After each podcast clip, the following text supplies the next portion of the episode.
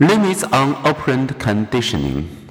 As with classical conditioning, nature sets limits on each species' capacity. For operant conditioning, science fiction writer Robert Heinlein said it well never try to teach a pig to sing. It wastes your time and annoys the pig. We most easily learn and retain behaviors that reflect our biological predispositions.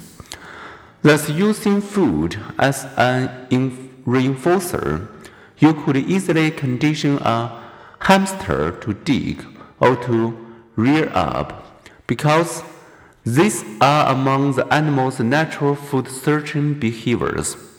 But you won't be so successful if you use food as a reinforcer to sheep face washing and other hamster behaviors that aren't normally associated with food or hunger.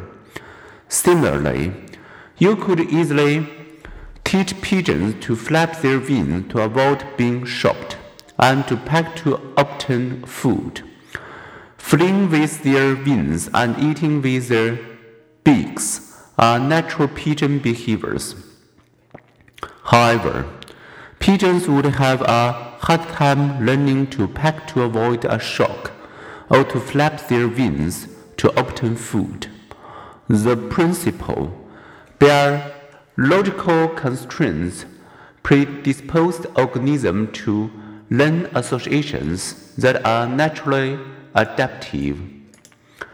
In their early days of training animals, Marian and Keller Breland presumed that operant principles would work on almost any response an animal could make. But along the way, they too learned about biological constraints. In one act, pigs trained to pick up large wooden dollars and deposit them in a piggy bank began to drift back to their natural ways.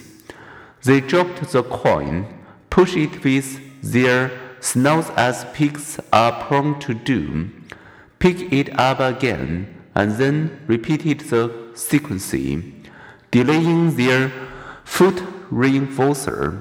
This instinctive drift occurred as the animal reverted to their biologically predisposed patterns.